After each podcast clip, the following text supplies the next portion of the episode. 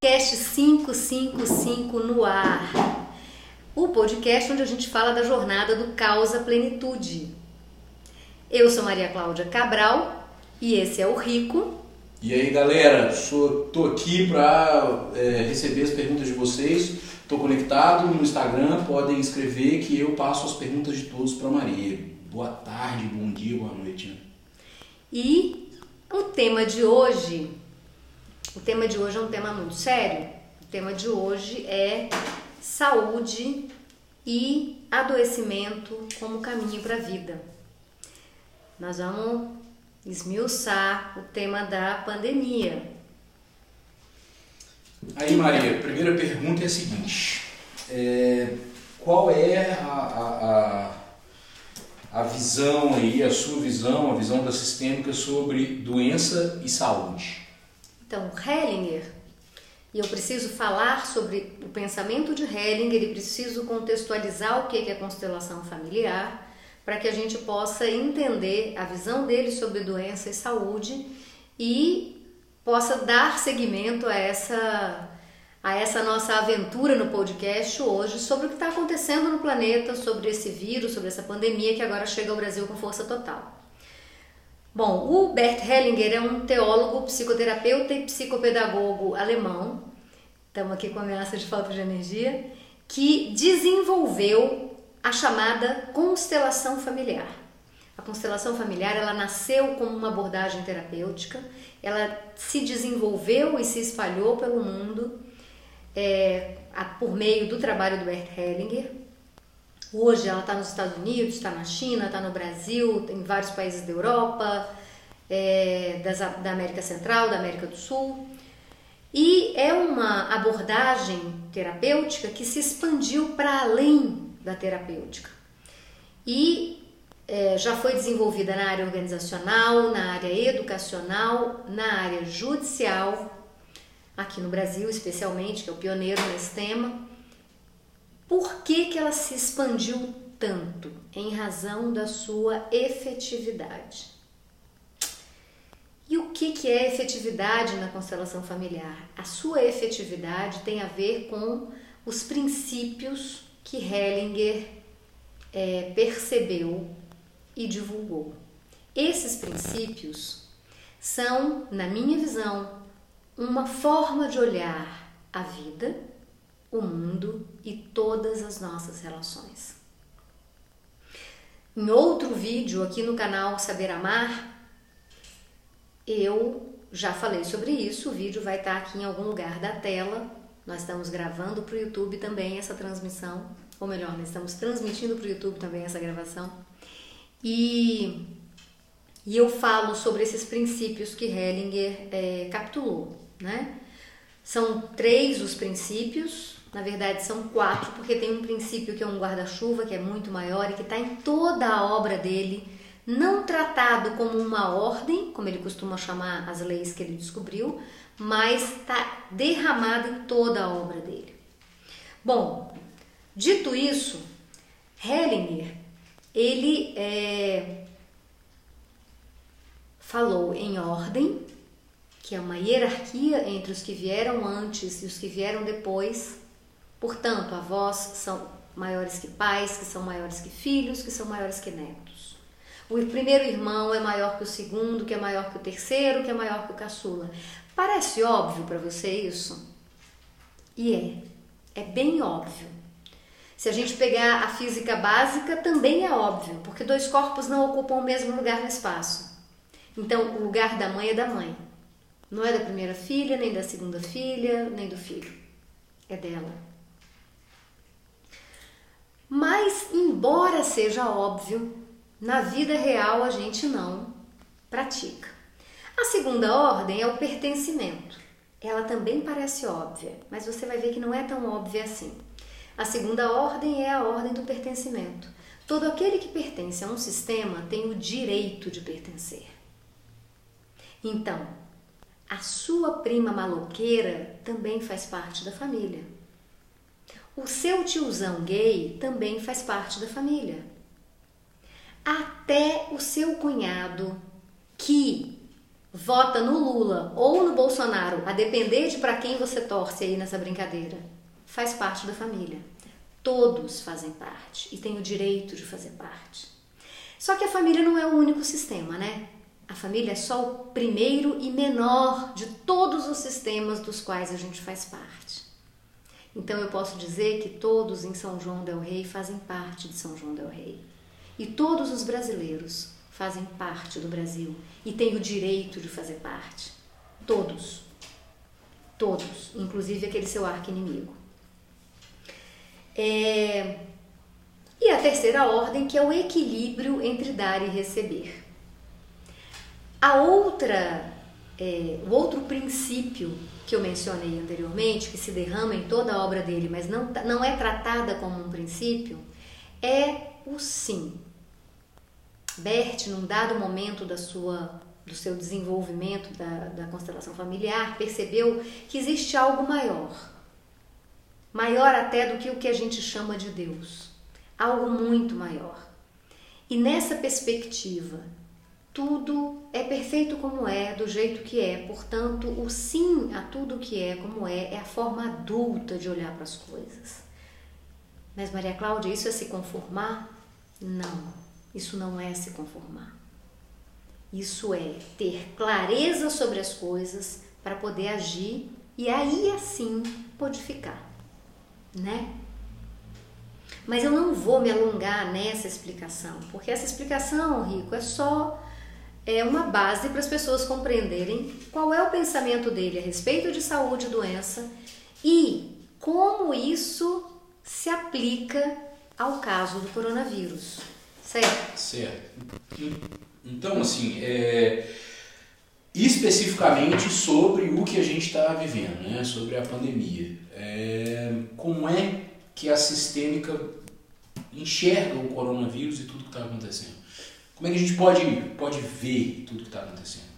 Então, a doença para Bert, isso é super importante. A doença para Bert, ela não é como nós a enxergamos.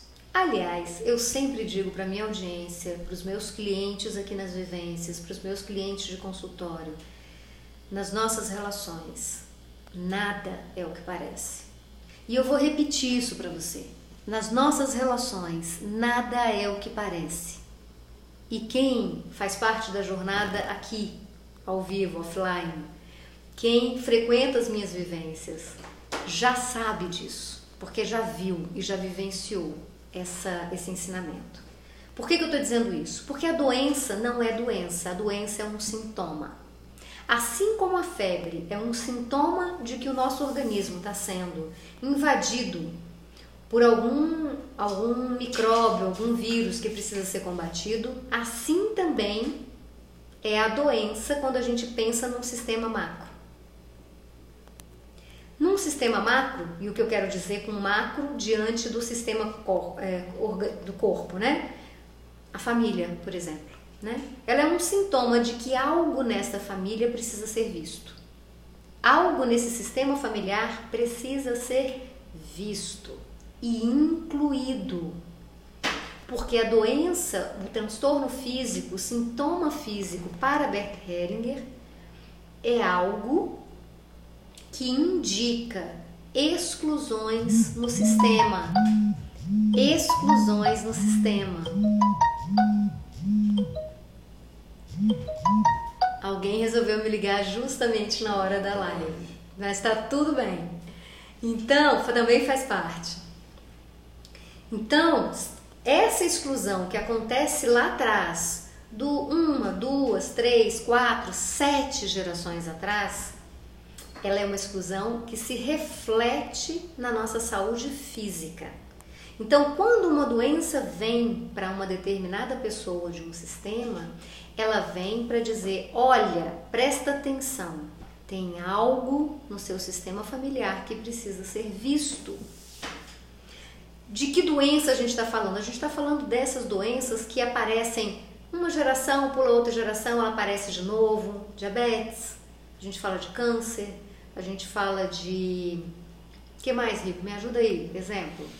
É, transtornos alimentares, alergias, sinusites, alergias, ah, intolerâncias, que mais? Enfim, tem uma lista bem vasta. Então ela é só um sintoma de que tem algo que precisa ser visto no seu sistema familiar. Dito isso, eu respondo a sua pergunta, Rico. Por quê? Bom, se uma diabetes quer dizer que eu preciso olhar para algo do meu sistema familiar três, quatro, cinco, sete gerações atrás, o que será que o coronavírus está querendo nos mostrar? Porque o sistema familiar, eu volto a dizer, é o primeiro sistema, é o sistema menor. O coronavírus está atingindo a todos nós humanos.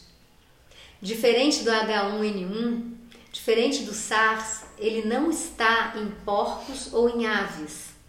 Ele está exclusivamente nos seres humanos. Nós, humanos, fazemos parte de um sistema. O que, que define um sistema? Elementos que se relacionam entre si, que se interrelacionam. E aí tem uma pista sobre o que, o que o coronavírus pode estar querendo nos dizer. Porque está atingindo a todos os humanos. O coronavírus atinge flamenguistas e vascaínos. O coronavírus atinge bolsomínios e petralhas. O coronavírus atinge Trump e o chinês. O coronavírus atinge a Coreia do Sul e provavelmente a do Norte. A gente não fica sabendo porque a turma lá é mais fechadinha, né? mais quietinha. O coronavírus atinge árabes e palestinos, árabes e palestinos israelenses, iranianos e iraquianos, e líbios e sírios. E católicos e muçulmanos. Católicos, muçulmanos e evangélicos. Povo de terreiro. O coronavírus não escolhe. Ele trata a todos como todos são iguais. Todos nós pertencemos a um grande sistema, que é o sistema humano. E, portanto, como todos temos o direito de pertencer, nós também temos o dever de nos colocarmos a serviço para mostrar que algo está muito errado por aqui, por esse planeta. Algo precisa ser visto. E isso não é papo de Haribo, a gente está vendo o vírus se espalhar, né?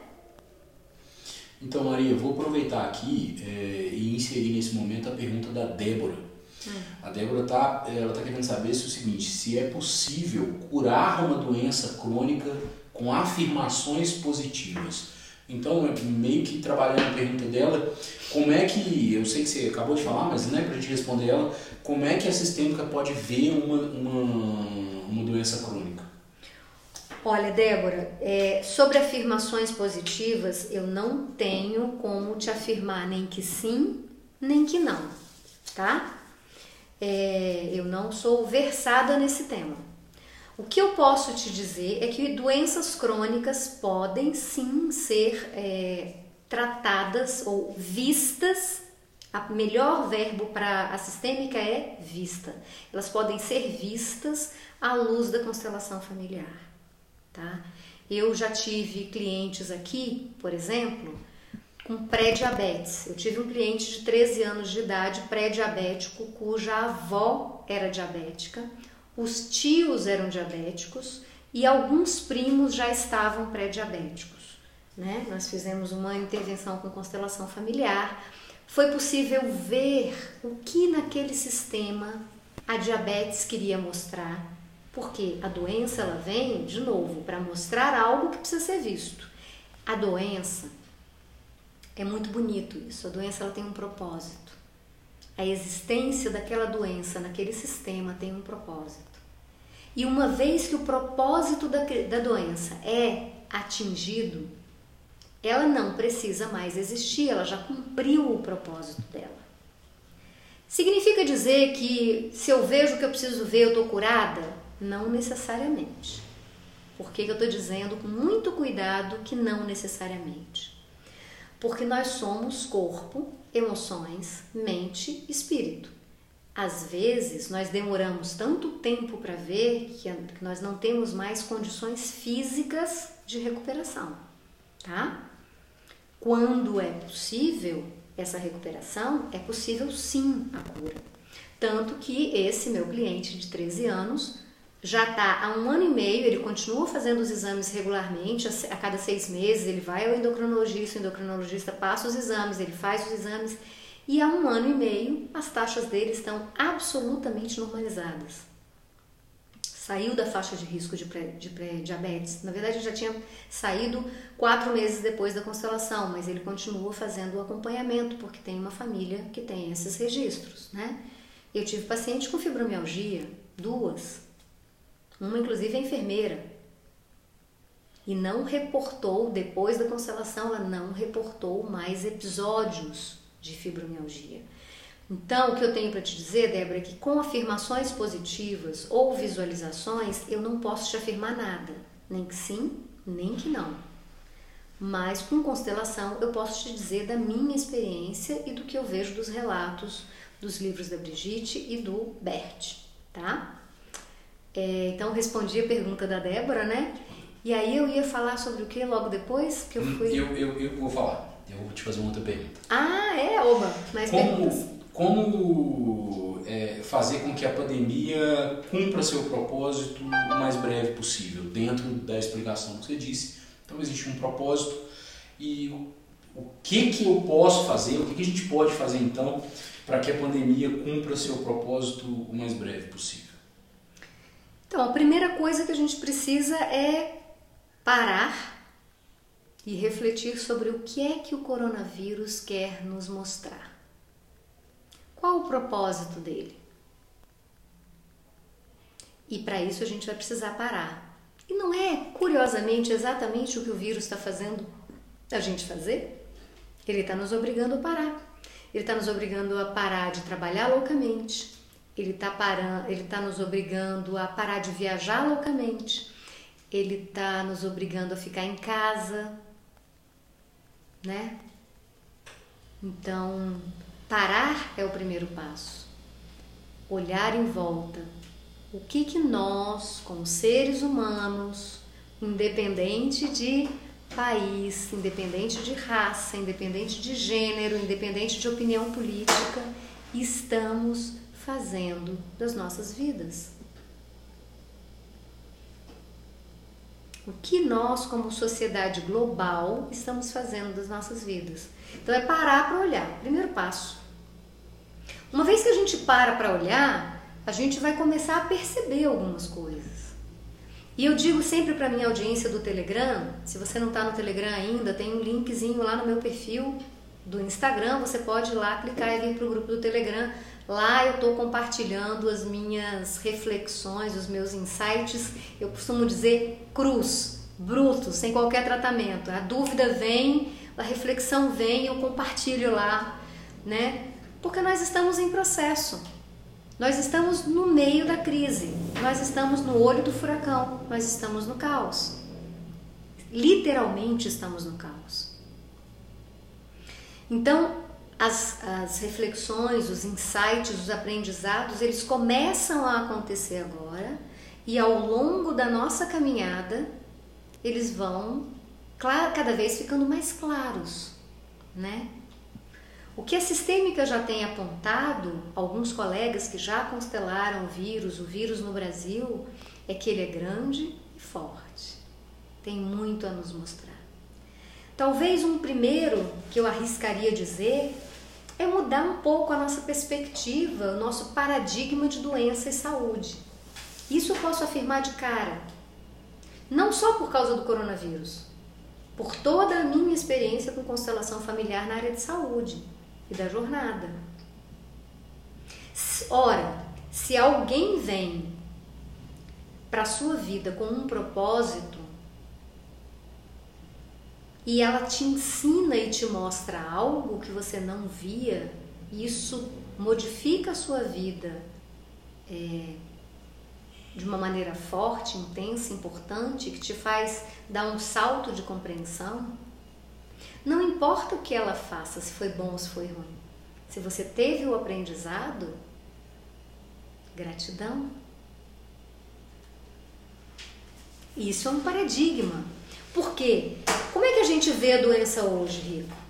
Deus me livre ficar doente. Agora, então, com o coronavírus, Deus me livre ainda faz assim na mesinha, né? Minha família não fala a palavra câncer.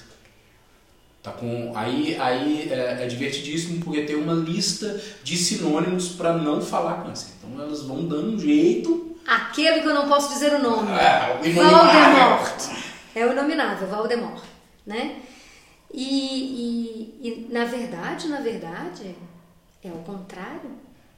A doença, ela vem para nos mostrar algo, ela tem um propósito, ela vem para nos ajudar nos ajudar a enxergar o que a gente não está enxergando, a dar o salto que a gente precisa dar. Então eu não quero me livrar da doença, o que eu quero é olhar para a doença e dizer: ok, ok, o que, que você quer me dizer? Eu estou numa condição de. Como é que chama? Autoimune. Estou numa condição autoimune. Então eu tenho essa conversa com a minha pele. Ok, o que, que você quer me dizer? O que, que eu não vi ainda? E olha que eu já vi um monte de coisa, ela já está muito melhor. Porque ela está querendo me mostrar alguma coisa.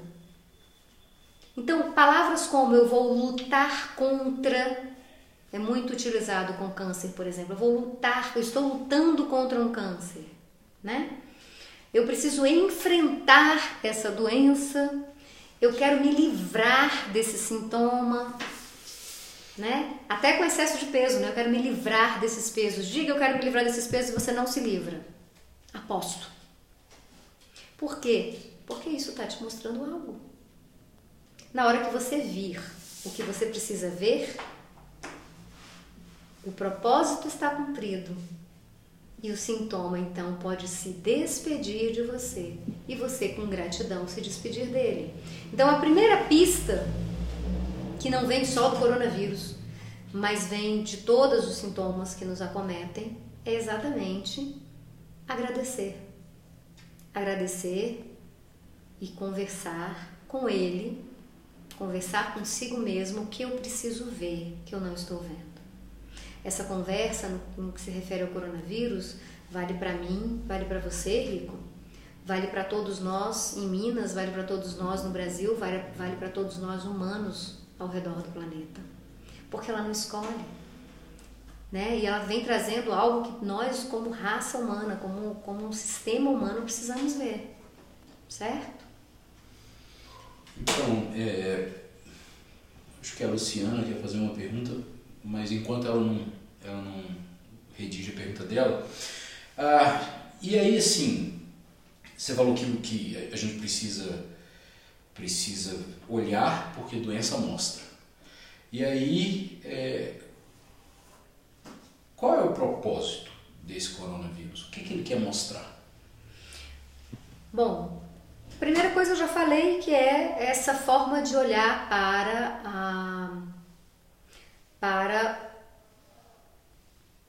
a vida, né? o mundo, para a própria doença. Né? começar a sermos mais generosos com a doença que está sendo tão generosa conosco, nos mostrando que nós precisamos olhar. A segunda coisa, e aí essa, isso que eu vou citar aqui foram os insights que eu tive no meu processo de reflexão, que inclusive estão compartilhados lá no grupo do Telegram. Mas ele, isso não é uma lista exaustiva. Significa dizer que daqui para amanhã eu posso descobrir outros, ou esses podem se transformar. Porque nós estamos vivendo o processo. Então talvez eu esteja vendo as coisas de uma maneira hoje e amanhã seja diferente. Vocês também. Então até comentem, vocês que estão aí no Instagram, comentem na medida em que eu for falando se caem fichas para vocês ou se vocês já tiveram suas próprias fichas a respeito desse assunto, né? Mas uma coisa que eu diria de cara é: ora, se o, se o conceito de sistema é que é um conjunto de elementos que se interrelacionam, eu diria que se o coronavírus atinge a todos do sistema sem qualquer tipo de discriminação, eu te convidaria a refletir sobre interdependência. Nós estamos todos conectados, isso não é papo de horibô. Hoje o coronavírus nos prova isso. Pessoas assintomáticas, jovens, fora dos grupos de risco, caminhando pelas ruas podem ser transmissoras. A OMS já declarou isso. O Ministério da Saúde também. E isso é o que caracteriza a transmissão comunitária. Então, nós estamos todos ligados. E a saúde de um é a saúde de todos.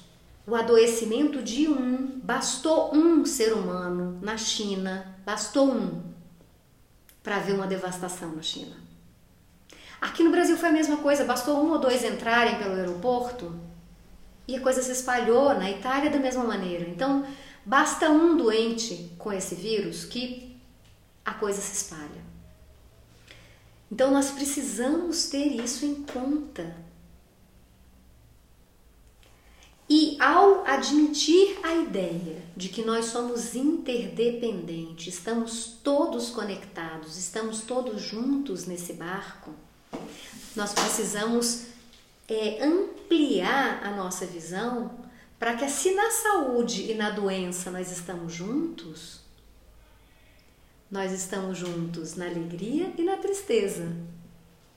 E aí, adivinha com o que, que eu vou completar agora? Rico. Com uma música estamos juntos também na pobreza e na riqueza. Uau!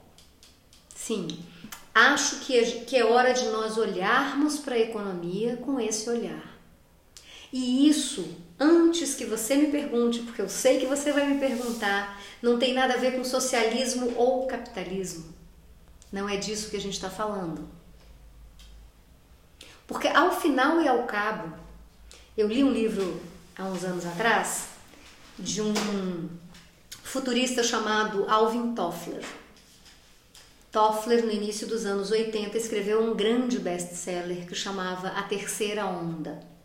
Quem não leu, eu recomendo fortemente. A Terceira Onda, de Alvin Toffler, 1980.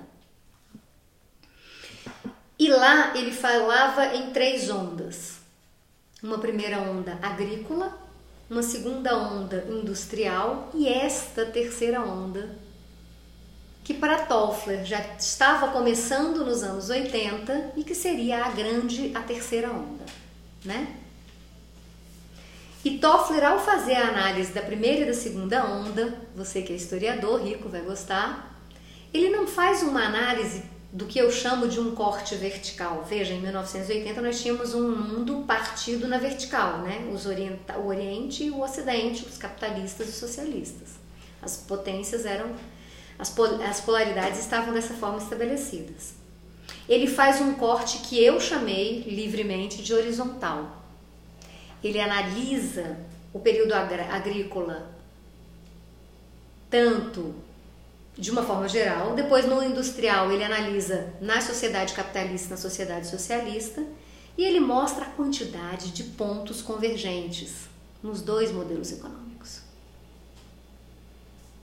Só muda um pequeno detalhe, que um é Estado, o outro é mercado, mas a forma de lidar com o ser humano, com as atividades, com a economia é a mesma. É a mesma. E na terceira onda, segundo Toffler, nós então entraríamos num outro momento histórico. E aí ele descreve coisas como, no princípio dos anos 80 a gente não, não tinha essa imagem, né, de que as pessoas voltariam a trabalhar em núcleos familiares, voltariam a viver juntos ou a compartilhar seus escritórios. Gente, co-working, co-living, são palavras da moda atualmente né? E no seio de uma pandemia, fica completamente contemporânea a ideia de, de Toffler. Ele já previa isso em 80, né? Ele não previa o coronavírus, mas ele já previa um achatamento, né? Dessa, dessas relações uma ressignificação dessas relações, uma volta para a importância da produção local, né? Embora um mundo globalizado, mas local dentro do, do, do do conceito de local, que ele nem usa essa palavra no livro dele, né? Então, o que, que eu quero dizer com tudo isso? A economia precisa olhar para o que está acontecendo. Hoje, o empresário, o empresário e as empresas são muito importantes para os países. As empresas levam o país adiante. Acontece que a visão do empresário sobre a empresa é de que a relação é ele empresário e a sua empresa. Ele não leva em consideração que os funcionários são parte da empresa. Uma empresa é um sistema. Todo aquele que pertence a um sistema tem o direito de pertencer, os funcionários são parte desse sistema. Se esse sistema adoece, todos se prejudicam. Os funcionários que ficam sem seus empregos, a empresa que adoece, o dono da empresa que quebra. Estamos todos ligados. Então nós precisamos, e eu acho que esse é um convite do coronavírus, pensar sistemicamente na gestão das empresas. Pensar sistemicamente na gestão da economia certo? Então é o paradigma sistêmico que o vírus nos empurra a refletir. Já existia uma reflexão na academia sobre o paradigma sistêmico, levado por alguns pesquisadores, na biologia o Maturama, na, na, na física e na biologia também o Sheldrake, Deepak Chopra, Chopra não, é, é, Capra, sempre misturo esses dois. O Capra, então assim, o paradigma sistêmico já estava sendo debatido. Esse é o paradigma sistêmico, né? olhar para tudo como um sistema. Maria, antes de você seguir, a Karina é, Linhares está abordando o meio ambiente, né? Uh, que há muito tempo dá sinais de colapso e que a gente não olhou o meio ambiente. Como é que ele, ele pode ser encaixado nisso? Perfeito, Karina. Perfeito. Nós não olhamos, né? O meio ambiente está aqui, se nós vivemos num sistema que é o sistema planetário, o meio ambiente faz parte desse sistema. E nós somos um com o meio ambiente. Eu costumo dizer, se eu tivesse uma fruta aqui bem na minha mão, eu ia demonstrar porque em algumas palestras presenciais, num Global Summit que eu dei uma palestra, eu usei. Eu acho que tem banana ali, se é isso que você está procurando. É... Então, a gente olha para um alimento o alimento vem da natureza, né? Mesmo que a gente acredite que, é, que a gente acredite que que o leite vem da caixinha Tetra Pak, ele não vem da caixinha Tetra Pak, né? E o abacate também não vem da gôndola do supermercado, ele vem da natureza, né? E o abacate, se a gente vamos olhar para o abacate, né? Olha para o abacate, ele está separado de mim, né? Eu não sou o abacate, o abacate não sou eu. A gente não tem nada a ver uma com a outra, nós somos até de outra espécie, né? Somos de outro reino. Ele é do reino vegetal, eu sou do reino homídeo. Mas quando eu como esse abacate? Essa pergunta é para você também, Rico. Quando eu como esse abacate, o que acontece com isso que é tão separado de mim? Eu viro um com ele. Você vira um com ele. Você coloca na boca, você mastiga, você digere e ele vai compor. Nutriente, né? Todos os nutrientes vão compor seus músculos, seus, é seu sangue. É tipo isso que As dizer? células desse abacate vão se fundir com as minhas de algum modo, né? Então, eu sou um com o abacate. Não é papo haribô, gente. É nutrição, é bioquímica, certo? E um dia, enfim, no meu processo digestório, uma parte eu vou eliminar. E um dia, um dia, eu vou morrer. E vou alimentar a terra. A terra. Tu és pó e ao pó retornarás. Para aqueles que acompanham os textos bíblicos, né? Tu és pó e ao pó retornarás. Nós somos um com o meio ambiente. Nós somos parte desse grande sistema. Todos que fazem parte de um sistema têm o direito de pertencer. Então, o sistema humano faz parte do sistema planeta. E no sistema planeta existem, existimos nós, planeta humano, sistema humano, mas existem diversas espécies que vivem dentro de nós, dentro do nosso corpo. Existem espécies que viram, vivem fora do nosso corpo. Espécies animais, espécies vegetais espécies minerais. Todos fazem parte, todos têm o direito de pertencer. Então, o meio ambiente, sim, Karina, é algo para o qual a gente precisa olhar com um outro olhar. Essa é a finalidade do pensamento do Bert. Por isso eu costumo dizer que a constelação familiar é uma abordagem terapêutica, mas ela não é apenas uma abordagem terapêutica, ela é uma visão de mundo, é uma forma de nós olharmos para o mundo, para a vida e para todas as nossas relações. Ela é ampliadora da nossa consciência, da nossa percepção das relações. E o coronavírus, é, na minha visão, tem ou me aponta para esse propósito de nos mostrar isso que a constelação vem tentando mostrar. Não à toa ela se expandiu tão rápido nos últimos 40 anos. Né? É, meio ambiente coloquei aqui já também. Colocou meio ambiente na lista? Uhum. Bom, Maria, é, aí a gente entra para a questão da quarentena, né? Uhum. Estamos todos nós em quarentena, é, o, que, o que conversa muito com o que você acabou de falar, né? O vírus é, chama a atenção de que somos um, porque somos vítimas em potenciais todos, e como profilaxia estamos, estamos todos em quarentena. Né? Estamos né? todos. E aí, como atravessar essa quarentena? Né? Não só de reflexões, mas como atravessar isso.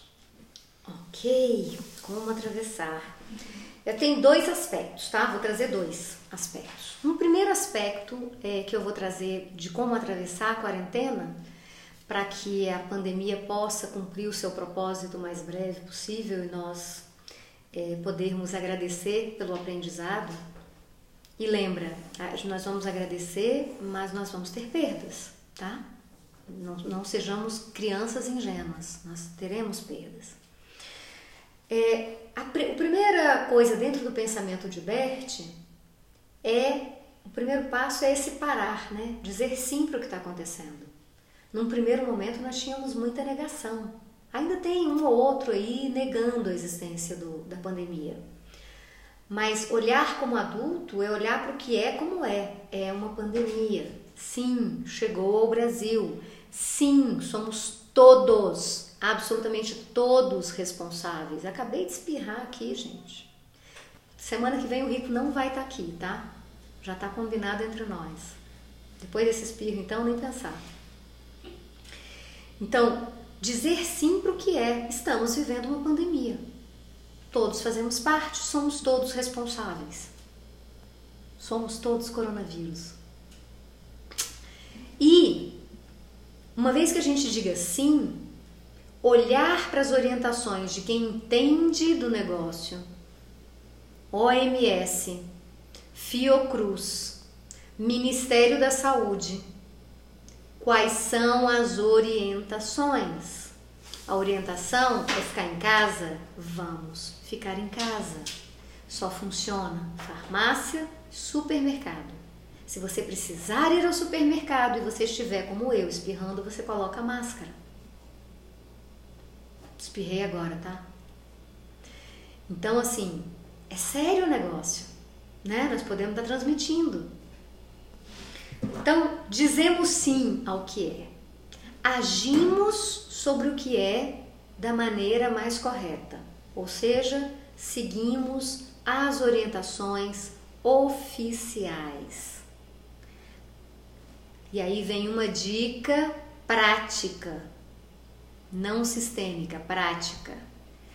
Evitem, como quem evita a contaminação, falsas notícias. Evitem. Evitem, como quem evita a contaminação, notícias que venham de fontes não seguras. Quais são as fontes seguras? OMS, Fiocruz no Brasil e Ministério da Saúde. Se qualquer dessas três entidades mentir sobre medidas que devam ser tomadas, responsabilidade deles. Nós vamos seguir o que nos cabe seguir. Certo? Nada de automedicação, pelo amor de Deus. É, segundo ponto sistêmico: incluir a todos. E aí eu vou repetir a frase que eu acabei de falar. Somos todos responsáveis Todos fazemos parte, do mais humilde gari ao mais alto empresário, todos nós fazemos parte, temos o direito de fazer parte e temos o direito e o dever de nos cuidar. Todos.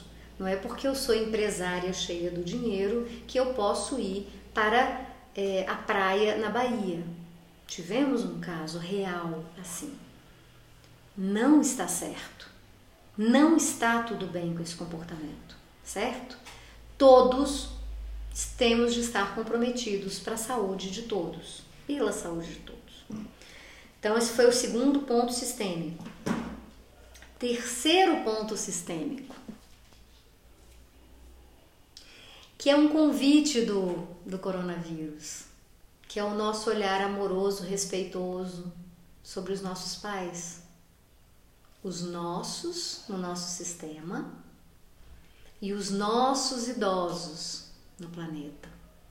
Eles, é, eu não gosto de usar e não uso a palavra vítima, mas eles são aqueles no sistema que estão se colocando a serviço da vida. Por que estão se colocando a serviço da vida? Porque são eles que estão carregando, neste caso, as bandeirinhas que eu costumo dizer aqui nos grupos, a bandeirinha vermelha dizendo: olha para isso Alerta vermelho tem algo que precisa ser visto. Respondi sua pergunta agora, Rico? Respondeu. É só para a audiência não ficar meio, meio perdida, eu fiz essa pergunta no offline, só que contando para vocês, assim, eu tenho a sorte de conviver com essa mulher e ela, ela, ela acontece. E aí ela respondeu essa pergunta mais ou menos no offline e agora aconteceu uma resposta plena. Resposta Obrigado. plena. Respondido. Então, recapitulando, é o respeito à ordem. Não são só os nossos pais que estão em risco. Digo os meus pais porque os meus pais estão na faixa de risco. Talvez os seus pais não estejam na faixa de risco. Talvez os pais de alguém da audiência tenham a minha idade, 51 anos. Nós não somos nem fora da faixa, nem top faixa. Nós estamos ali na faixa dos 3,5% de óbitos. Eu, inclusive. É, então, é olhar para aqueles que vieram antes de nós, pais e avós, honrando a existência deles, porque são eles que neste episódio estão se colocando a serviço da vida o que é se colocar a serviço da vida no pensamento de Bert? É se colocando como aqueles que trazem o bode para a sala. Eles estão trazendo a maior dor. Eles estão se colocando em sacrifício para que a gente possa enxergar o que a gente precisa enxergar. Porque se não houvesse esse número de mortes, a gente ia tipo levar como H1N1, ia levar como SARS, e é diferente. Não acreditem nessas pessoas que dizem, ah, é a mesma coisa que o H1N1. Não é. Eu viajei durante a gripe aviária para o Canadá que estava contaminado. Não é a mesma coisa. Eu vivi isso, eu posso contar. Não é a mesma coisa, é diferente. Então, o segundo convite, o terceiro convite sistêmico é respeito à ordem. E aí andou rolando um post até alguns consteladores, não consteladores, mas acho que gente da sistêmica andou, é, como é que chama? Compartilhando, do tipo, ah, agora é a hora de você mandar sua mãe de 60 anos já para dentro de casa e não vai sair com ninguém, né? É a hora da revanche. Não, não, não é.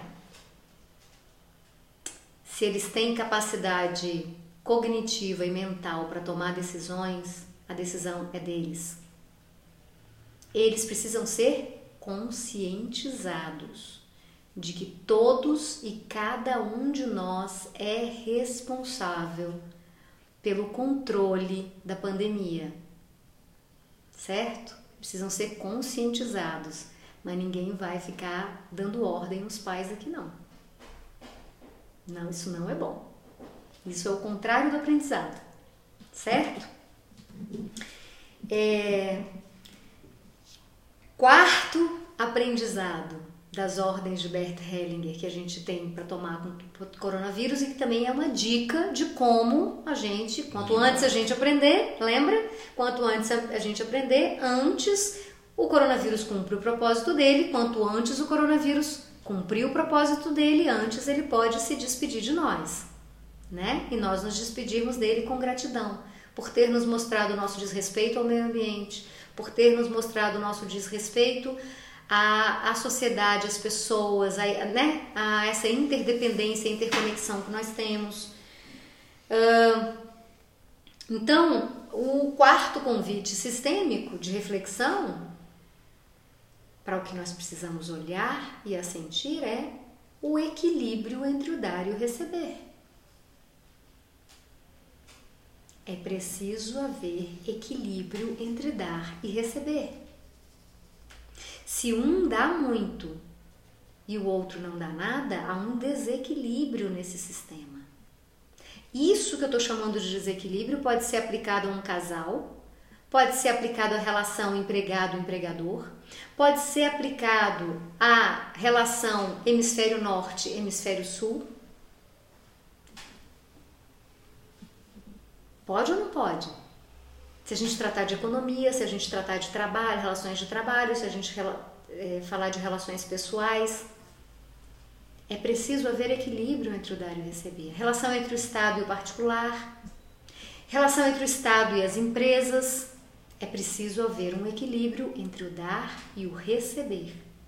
Enquanto nós não aprendermos isso, e isso não é uma lição socialista, Enquanto nós não aprendermos isso, e esse talvez seja um bom momento para esse aprendizado. Hum? Ah, o adoecimento é de todos, a saúde é de todos, depende de nós, né? Depois agradecer ao coronavírus. E aí pensar que sem o coronavírus talvez nós não fôssemos capazes de olhar para isso. Né? Talvez nós não estivéssemos prontos para olhar para isso com a seriedade que isso precisa. Porque não basta um grupo estar tá olhando, se esse grupo é excluído. E dizem, ah, aqueles ecochatos, ou aqueles socialistas comunistas, ou sendo apontados, toda separação é um caminho para a morte, é um caminho para a guerra. Sempre que eu acho que eu sou melhor, que eu sei mais, que eu sou maior, que eu sou mais importante, eu estou abrindo um caminho para a guerra. Seja a guerra literal, seja a guerra simbólica. Né? E a gente está passando um momento de crescimento do extremismo político no mundo, né?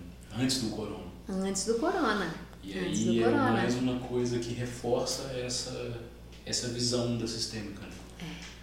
É. E a solução está vindo exatamente na sistêmica, né? É na cooperação entre cientistas do mundo inteiro, em tempo real, afastadas as vaidades pessoais de quem depois vai ganhar o prêmio Nobel da Medicina. Não é um esforço individual, porque o esforço individual agora só iria atrapalhar é um momento em que todos os cientistas no planeta estão debruçados sobre isso, compartilhando informação. Não à toa, as nossas duas pesquisadoras da, da Unifesp ou da USP, não lembro, em 48 horas é, é, conseguiram desvendar o genoma do, do coronavírus no Brasil. Então, assim, isso corrobora com tudo que eu te falei até agora. É momento de pensar o mundo sistemicamente, agir sistemicamente, fazer sistemicamente e o Big sistemicamente está empurrando uma bolinha com guiso. no meio da nossa gravação. O Big é o meu gato. Ele também faz parte, gente.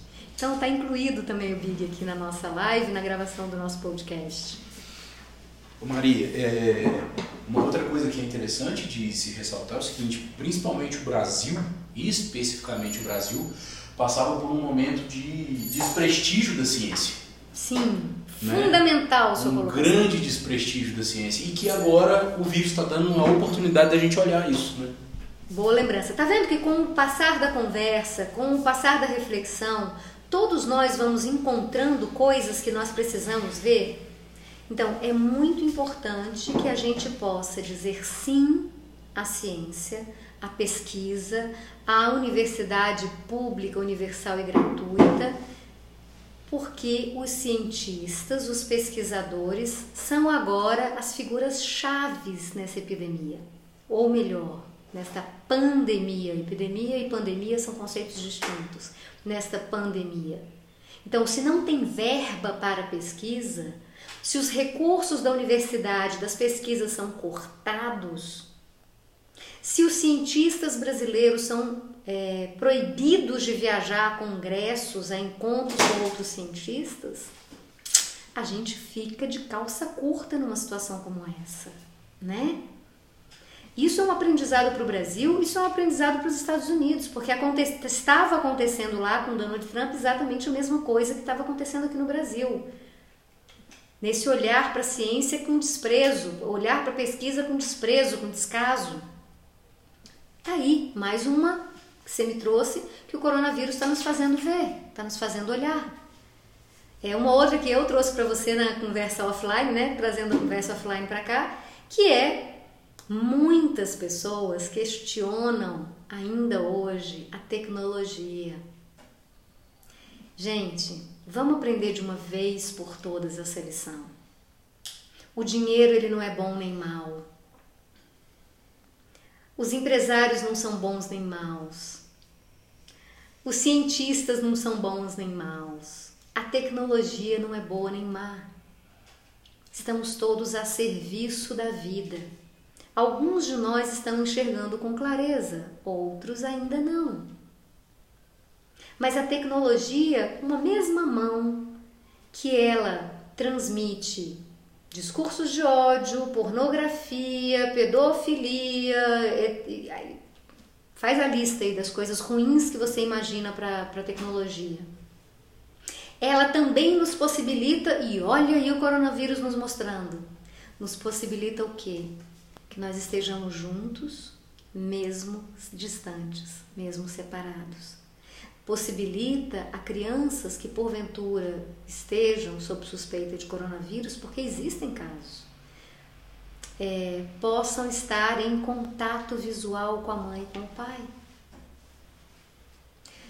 Possibilita a mim, que tenho pais idosos, falar com a minha mãe todos os dias no, no WhatsApp, ter notícias do meu pai, falar com meu pai quando ele atende o WhatsApp, porque ele é um que não, não é muito afeito à tecnologia. Minha mãe gosta, mas meu pai não. Está nos possibilitando estar aqui em isolamento e ao mesmo tempo juntos, dando força uns para os outros. É lindo isso. Numa boa, é lindo. O que o coronavírus está nos mostrando a todos é muito bonito. Dá força de um olhar assim, ó. Eu aqui olhando para vocês, né? É, a gente tem uma, uma tendência a isolamento nos grandes centros e hoje uh, eu vi um músico espanhol na janela tocando e com outros e aí acabou que a vizinhança cantava, os músicos apareceram e eu pensei que sem o vírus aquelas pessoas cruzariam pelo elevador e nem se olhariam. Dependendo do país e da cultura, eles nem se olhariam. E aí o vírus fez com que eles estivessem ali em isolamento, cantando e passando por, por, pela quarentena, entendendo que são um só, né? Exatamente. É então, é, por tudo isso que foi dito, eu sou imensamente grata ao Covid-19, imensamente grata à pandemia, imensamente grata a a quarentena, essa oportunidade que a gente está tendo de, de compreensão mesmo de todas as nossas relações, do nosso lugar no mundo, da nossa missão na vida, né? E com tudo isso, eu vou finalizar o podcast de hoje dizendo que a parte que me cabe, que a minha contribuição nesse processo de quarentena, é, eu já divulguei na live de terça na, no Instagram, mas eu vou reforçar aqui, até para que os ouvintes do podcast lá no Spotify, para que a audiência no YouTube também saiba. que nós temos o grupo do Telegram, onde eu estou mandando mensagens diárias. Eu estou, fiz um compromisso de ficar durante toda a quarentena, até 30 de março, inicialmente. Depois, se for necessário, a gente estende, mas pelo menos até 30 de março. Todos os dias de manhã, às 7 da manhã, eu estarei online. A minha janela vai estar aberta. E essa janela aberta é para que você que está se sentindo perdido, que está se sentindo confuso, que está sentindo medo dessa situação, que está inseguro ou insegura, possa chegar. E se você tiver abertura e disponibilidade, eu posso online ao vivo te ajudar gratuitamente a que você encontre recursos. Na live de hoje de manhã eu falei sobre como que a gente encontra esses recursos Encontre os seus recursos para atravessar essa estrada escura. Então, estarei disponível todos os dias, 7 horas da manhã, certo? Para que a gente faça a travessia juntos. E a terceira coisa é que eu tenho compartilhado no meu stories do Instagram é, iniciativas, ideias, sugestões insights, aprendizados, tudo de bom que está surgindo com essa quarentena. Porque existem coisas muito boas, iniciativas muito boas, às vezes iniciativas muito simples. Às vezes é um bar que resolve fechar, pagar salário integral para os seus funcionários e porque para respeitar a quarentena, às vezes é um comércio que resolve fazer um delivery para reduzir o contato com o público, certo? Às vezes é uma pessoa que está fazendo, contando histórias para crianças na internet gratuitamente, às vezes alguém que está fazendo um atendimento psicológico online gratuitamente para dar suporte àquelas pessoas que não têm como ter suporte. A saúde mental e emocional nesse momento é muito importante, tá? A preservação, né? Então, eu tô essas essas notícias estão chegando para mim, me mandem no stories, tem uma caixa lá, eu tô colocando essa caixa todos os dias, chama caixa de oportunidades. Coloquem ali o que vocês estão as, as iniciativas que vocês estão encontrando. Eu também estou trazendo iniciativas que eu posto no meu stories e o convite para que você contribua também com essa grande corrente do bem, com essa onda que leva boas notícias, bons aprendizados é você passa no meu stories, você viu uma boa notícia, uma notícia que tocou seu coração, compartilha com seis, sete pessoas, com quantas pessoas você quiser. Nós vamos precisar de alento. Aqui no Brasil a gente está começando a quarentena agora. A gente vai precisar saber que boas coisas estão acontecendo, certo? E dentro das dicas, Veja notícias uma vez por dia de fonte segura, ok? Só de fonte segura, nada de fake news. E não espalhe fake news, pelo amor de Deus, isso só atrapalha. Nós então, assim, Rico, encerramos esse podcast especial do sobre o coronavírus. Amanhã eu vou estar na Rádio Tiradentes às 8h30 da manhã, então quem quiser sintonizar por meio da internet vai ser bem-vindo. Lá eu também vou estar, vou responder perguntas. E a gente fica por aqui, podcast 555. Na próxima quinta-feira, 5h55 da tarde, a gente transmite ao vivo aqui no Instagram a gravação que vai para o Spotify e aproveita para gravar para o canal do YouTube, certo? Então, juntas e juntos nessa, nós somos um e não é papo Haribo. Sacaram o que, que o coronavírus nos revelou? Então é isso. Encontro vocês amanhã, 7 horas da manhã, minha janela vai estar aberta e eu vou estar aqui tocando um mantra para você e te ajudando a encontrar os seus recursos internos para fazer a travessia da estrada escura. Beijo no coração para todos. Obrigada.